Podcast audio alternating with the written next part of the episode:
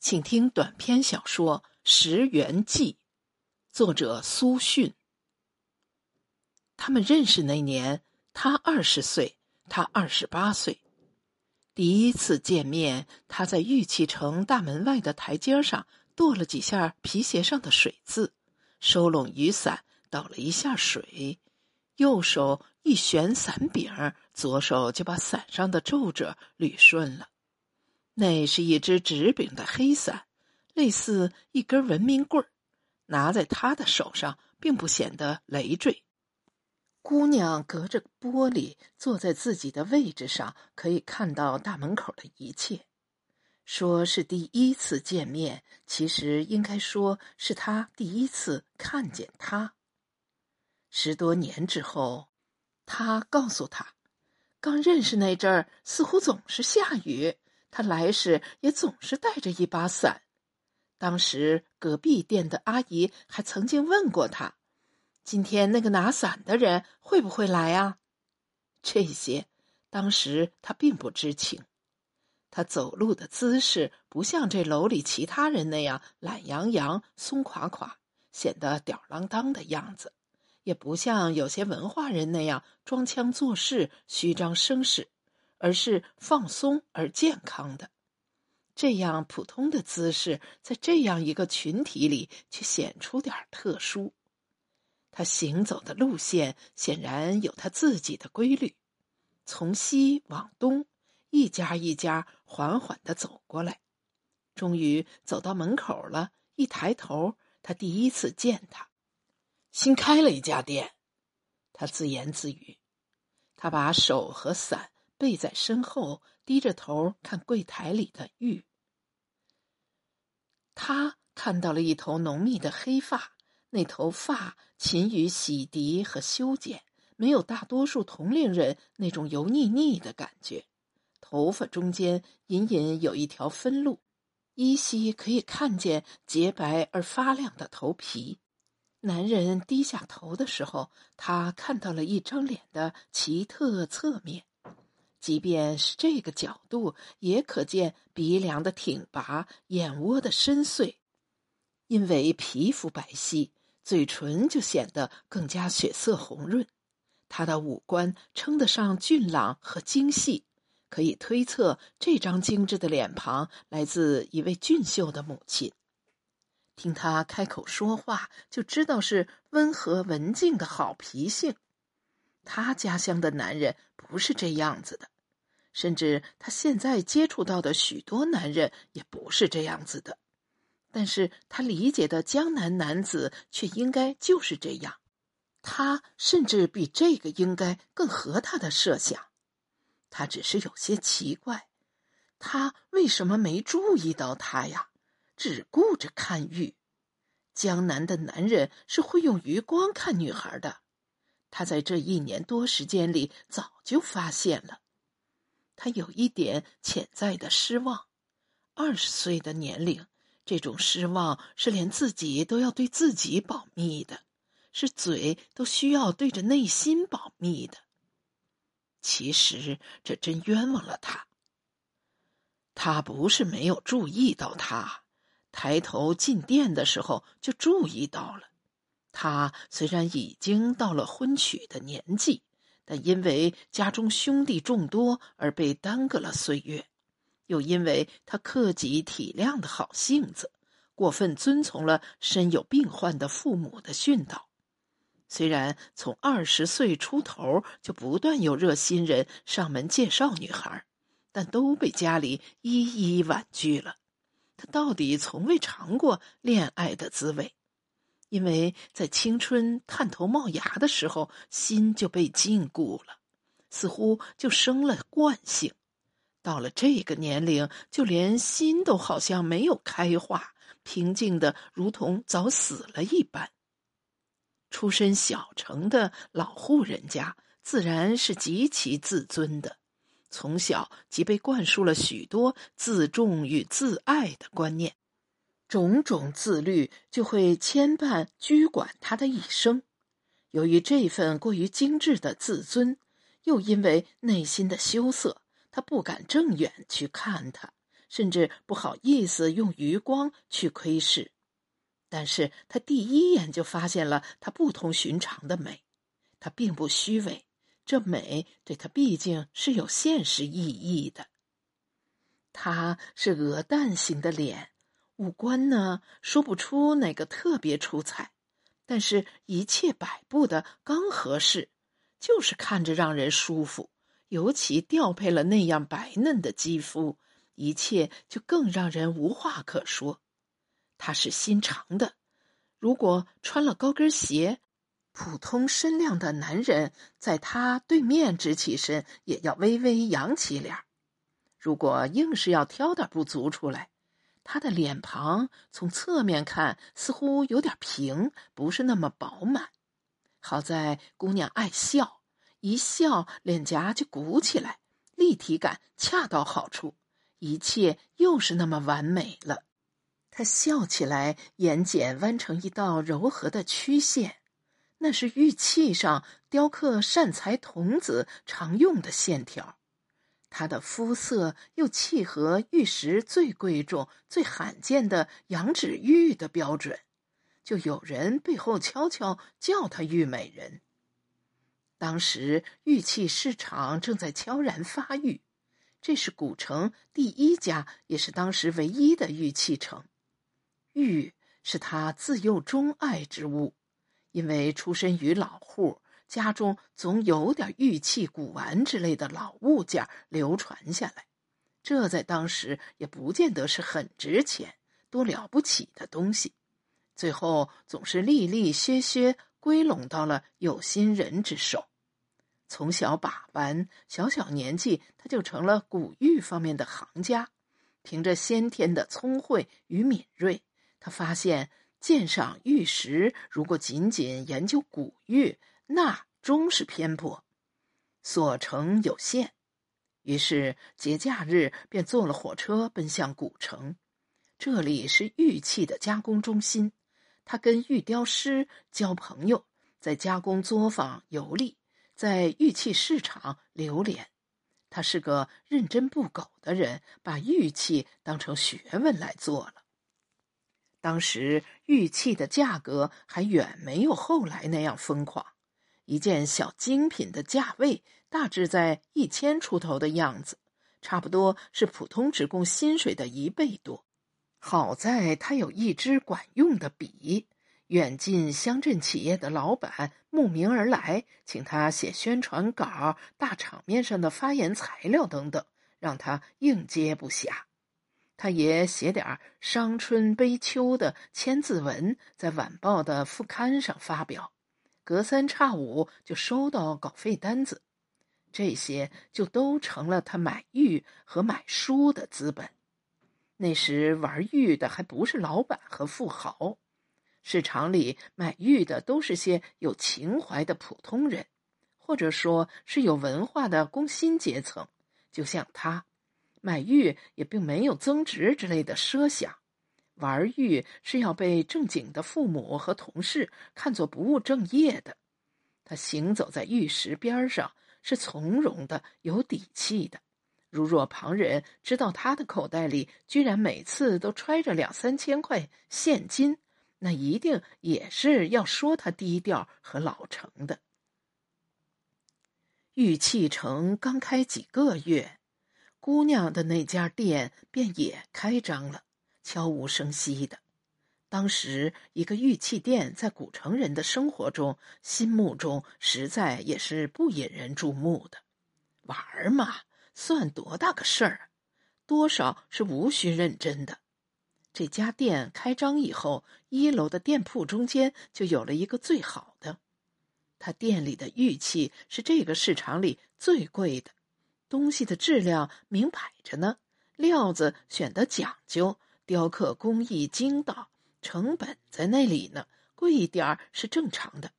那时旁边的店铺谈生意。如果价格谈不拢，看店阿姨就会说：“喏，去那家店比比，就知道我这价格强不强贼。”说是他的店，其实店不是他的，他是帮别人看店。现在他每个星期天来店里都在上午。上午市场里顾客少，可以安安心心的看玉说话。下午他就到其他店铺轮流转转。他是规律性很强的一个人，其实人倒也并不刻板，所以原有的规律也是可以变通的。姑娘每个星期天总是头一名开门。打扫好殿堂，把他要看的料子标本、没有打磨的半成品，或者工厂里刚刚取来的玉件预备好，等着他来。这个时候，姑娘会再看看天色。如果那天又是一阵阴雨，她便哑然失笑。他来了，他们并不互相打招呼，只是对视，抿嘴一笑。他坐在。柜台外的高脚凳子上，先看柜台里的东西。他的眼光走到哪里，他就一声不响的拿出那件玉器来。很快，黑丝绒盘子里就摊开了满满的一盘。这不是做交易挑货，是上课，都没有声音。一个用手教，一个用眼学，心与心渐渐就贯通了，只是从未说破。看完柜台里的姑娘，会背转身去开保险箱，把特意为她准备好的精品玉件取出来，继续放到盘子里。这时候会发出点声音来。姑娘用食指点着那道柳裂或者那块普皮，说：“这里动过手的，这里抛光以后是看不出的。”他看着他水葱一样的食指和尖尖的指甲，抬头又冲他一笑。姑娘知道他看了自己的手指，心里一阵愉悦，便也笑起来。慢慢的，这个市场的生意越来越繁忙，这个行业出现了蒸蒸日上的迹象。有时候早上就有外地玉商或者爱好者川流不息的来看玉买玉了，大家似乎都兴冲冲的，都有办不完的事，似乎永远都在赶时间。遇上客人，姑娘就用下巴一点，指示他坐到柜台里面去，让出外面的凳子给客户。他乖乖听话，坐着不说话，只管看他的玉。姑娘张罗着生意，左右逢源，却不手忙脚乱。一切都如同本该如此，从来便是如此。外人看来，好一对璧人，多般配的小两口啊！可在他们心里，虽然也并不拒绝这种猜测与误会，一切却又无从说起。这是只有两个人才懂的心思。有时候，他们一个在柜台内，一个在柜台外坐着。旁边几家看店的阿姨没事儿也会闲逛进来串门，有一搭没一搭的说些不相干的话，眼睛只看着他，那笑意是暧昧又明确的。这些阿姨一般都是店主的亲戚，下岗后帮一份工。因半亲半佣的身份，他们的地位特殊，在这里的精神面貌也是松弛而随性的。在这些土生土长的古城人眼里，他和他同是外乡人，但是般配。等那人出去以后，他跟他对视笑一下，两张脸就红了。他俩的时间是以星期为单位来计算的。日子自然就过得飞快。他发觉这个店的老板，那个外号叫“火鸡”的高黑汉子，对他的态度发生着转变。火鸡休息日一般很少到店里来，以前偶尔来过几回。只要走进店，原本谈论的热火朝天或者正在窃窃私语的气氛，就会被一下子打破。开始时，老板看见他是眉开眼笑的，因为至少他是一个不错的客户。但是玉器市场正在走向繁荣，这个店更是日渐兴旺。老板再看见他，就失去了往日那种甜的滴油的笑容。最近的几次邂逅，他故意迟钝、生硬的挤出笑容，有意让他看清楚这是虚假的，甚至是与心意相反的。那眼神也饱含警觉，似乎只要他在店里，随时都要发生不测。姑娘见火鸡进来，神色也就逐渐不自然起来，有时候甚至故意冷着脸、爱理不理的样子。后来，他发现星期天上午遇见火鸡的频率在增加。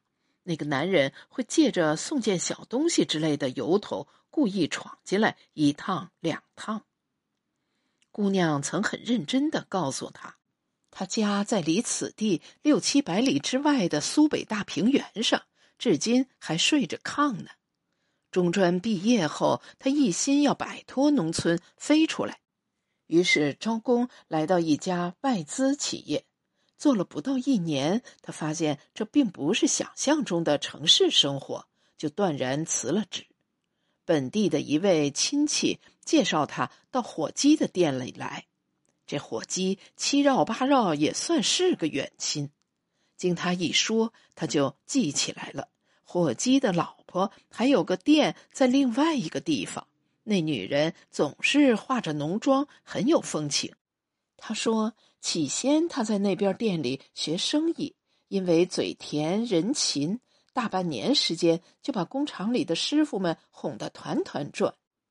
变料和制作上有什么诀窍，都肯指点他。伙计看他乖巧伶俐，正好这边玉器城开张，打算另开一家店面，就提议让他管理。店是伙计开，货也是他配送，买卖由姑娘做主，按底价结算，相当于承包经营。他胆子大，一口答应了，连底薪也不要。他说：“如果当个故宫，何年何月才能在古城买房子落户口啊？成为真正的城市人呢？”他。为着奔向一个城市人的身份或者更高的目标，手脚不停，送往迎来，用尽心思周旋在客商和顾客之间，跟市场里其他的同行憋着气斗着法，就是跟火鸡老婆的店都较着劲。火鸡老婆经常埋怨火鸡偏心，把实心货都投放到这里边儿。等火鸡把东西拿到那边去，却又迟迟卖不脱，只好再往回送。拿回来没几天就翻倍卖出了手。现在火鸡看他的眼神都是水汪汪的，对日渐衰老的老婆就越发拿萝卜不当小菜儿，呵斥起来铁面无情。全然忘记当初起家是靠着那个女人南下辛苦赚来的提己钱。那勤勉与坚韧，他看得明白。他要强，在这个行业里才两三年的光景，姑娘对玉石的鉴别能力远远胜过其他老行家。现在其他店里有吃不准的料子，也拿了来请他长长眼。就是火鸡买了好料子，也经常要找他合计合计，料子怎么切，做什么既省料又好卖，伙计都弯腰迁就他，似乎他才是主人。他说：“我买你的东西，价格都放的那么低，你为我赔了钱，他就会有点嗔，怕啥？愿意。”姑娘说：“现在这边店里的销售额远远甩开火鸡老婆那店十倍，这个市场里哪家敢跟他争第一呀？别看他平时言语不多，低眉顺目，逢人和气，可心底里刚着呢。这些话他只对他一个人讲，也只能对他一个人讲。他甚至跟他算过一笔账。”按现在的状况，再过个三四年就可以把房子买了，把户口迁过来，成为一个真正的城里人。但是三四年又似乎太久了。每当这时，他就开始有点看不懂姑娘了，心里虚虚的，只是听着。一次，姑娘叫工厂用剩余的边角料做了几只仿西汉造型的玉凤，藏在抽屉里。到了只有两个人的时候，他就拿出来给他瞧。他看中带着金黄普皮的最小的那一件，他从他手心里拿过来，又端详了一阵，说：“这件正是他看中了的。”忽然，姑娘有点怅惘。悠悠的道：“你从来也没问过我的名字。”他一呆，竟不敢说话。姑娘说自己的名字就有个“凤”字，这件就是他选定的，为了送给他。有几次看似不经意之间，姑娘问他：“每次都必须那么早赶着回家去吗？”他心乱如麻，不知道怎么回答。因为他都是上午来，下午他忙着应酬客户，所以中午他离开之前的一笑，就等于是辞过行了。他不是没想过，等他傍晚打烊之后，可以约他一起吃饭、喝茶、看电影，甚至就是两个人静静的聊聊欲。如果是这样，那他们就算是正式开始了。但是往后该如何呢？他不知道这个往后，所以就不敢开始。姑娘则因为年纪尚小，还有那么多的想头，有时也需要一些空间，甚至有意让出使人联想的留白，一切便也不十分的刻意。姑娘是在他们认识第二年的年底告诉他这个决定的。这一年里，他们不知不觉都长了一岁。姑娘向伙计借了一批货，讲定以半个月为期限带到外地去销售，年前回来结账。他当时并不真正理解这个决定意味着什么，对于他们今后各自的路会有什么样的影响，只以为这是姑娘暗示他，最近两个星期天他会不在店里。他问：“准备送货到哪里去卖呢？”姑娘说。北京，好几个常来进货的玉商打了包票，说只要他送货过去，就全部包圆儿。他当时正为自己的工作担心，那家国企连续亏损，已经开始大幅裁员，他不可能请假陪他出门，况且这也不符合他的个性。对于姑娘的决定，他实在是给不出任何。实质性的建议，只能说，一个人出门在外，路上一定要当心。姑娘说：“我乘飞机过去，朋友会来接机，路上不会有任何问题。”直到临近春节，他才见着他。大概由于出门在外奔波劳累，姑娘在店里应酬客户就没有原来那样周到细致了。也可能是年底工厂已经放假，柜面上的货色明显零落起来，他人也就跟着没有了一股劲头，分明是带着懈怠的。终于把顾客应付走了，他俩又可以对坐着说会儿话。姑娘对他说：“过年回老家得好好歇歇，把自己缓过来。”他要他猜猜这趟出差的成果。他说。不用猜，肯定全部出手了。姑娘问：“为什么？”他说：“没有你搞不定的事啊。”姑娘于是幅度很大的一笑，那笑容里饱含着倦意。他问他：“你们单位的情况怎么样了？”